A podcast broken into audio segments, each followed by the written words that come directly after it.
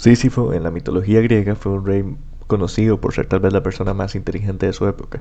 Según el mito, logró vivir muchos años ya que engañó tanto a Tánatos, el dios de la muerte, como a Hades, el dios del inframundo. Por sus engaños, Hades le condenó a empujar una piedra hasta la cima de una colina. Una vez que ésta llegase a su punto más alto, rodaría y tendría que empezar su tarea de nuevo por toda la eternidad.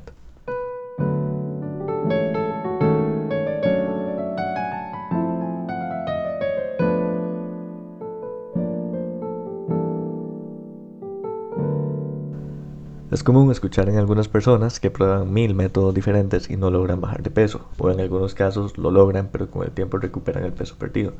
Y yo les creo, realmente prueban muchos métodos o muchas veces un mismo método y este pues no lo logran, es cierto.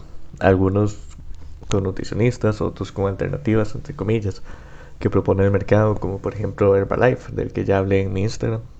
Y esta dinámica constante de probar una y otra vez puede volverse un poco como el castigo de Sísifo, empujando su piedra sin realmente lograr nada. A diferencia de Sísifo, las personas pueden decidir dejar de intentarlo, y es que en eso terminan muchos. El problema que tienen muchas dietas, como por ejemplo la cetogénica, por poner una, es que sí, la persona puede bajar de peso, pero son regímenes insostenibles en el tiempo.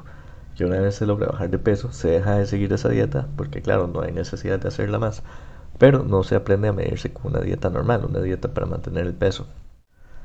Siguiendo con la metáfora de Sísifo, tan importante como aprender a subir la piedra de la montaña, es necesario aprender a sostenerla ahí. Cuando se le da a una persona un plan de alimentación, se le debe ir educando también o preparando para el momento en el que haya conseguido su meta, que ésta sea sostenible en el tiempo.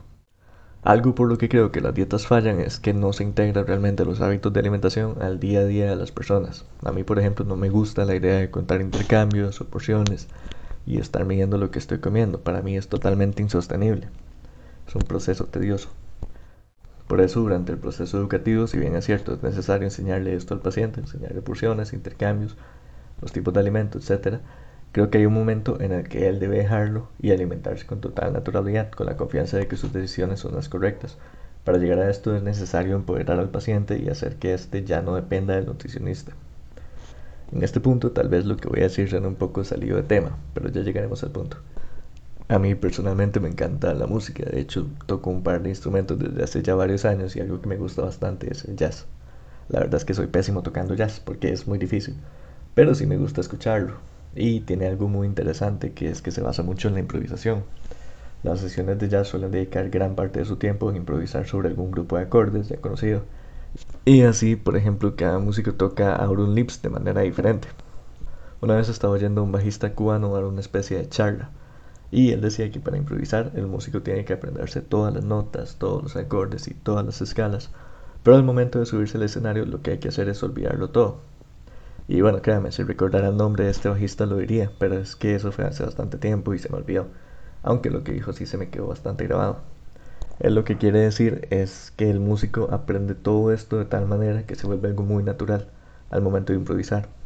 El músico no está pensando en qué nota va con cuál acorde o qué escala tocar, solo deja la música fluir y este conocimiento está tan interiorizado que se va a ver reflejado y bien en lo que toca sin hacerlo de manera consciente. Ahora, volviendo a la nutrición, por supuesto que es necesario pasar por un proceso de educación en el que se tiene que identificar las cantidades de alimentos que se ajustan a las necesidades de uno, así como el músico va a aprender todos los acordes y escalas a conciencia. Pero lo veo más bien como una etapa que hay que superar. Y es que de no superarse, el paciente se verá en la necesidad de depender del nutricionista y de las porciones que éste le proponga. No solo es algo caro, porque es cierto, las consultas son caras, no se puede estar yendo mes a mes a donde un nutricionista, sino que también es tedioso y no desarrolla la autonomía que el paciente necesita. Pero bueno, ¿cómo llegar a este punto? A este punto de experto en jazz. Con la comida, claro. Con el jazz lo sigo averiguando.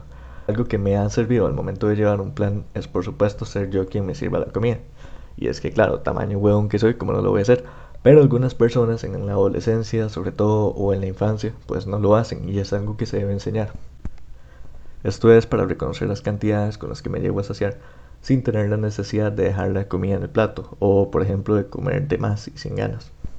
También, una vez que se tienen identificadas las porciones que se le recomendaron a usted en particular, es útil utilizar una vajilla como similar, como de mismos tamaños siempre, por lo menos al principio, claro, mientras se va reconociendo cuánto es la cantidad de ensalada o de pasta con la que uno queda satisfecho. Y bueno, por supuesto, tocando este tema de la satisfacción, también es importante reconocer las señales de saciedad y hambre que nos va dando el cuerpo. Y bueno, claro, las razones por las que una persona vuelve a ganar peso después de haber pasado por una dieta no se limitan a esto, pero considero que esto abarca una gran cantidad de casos. Em, de momento esto es todo por hoy. Me pueden buscar en Instagram como snute, donde publico información variada todas las semanas y esto fue Ensayo de un almuerzo. Nos escuchamos la próxima semana.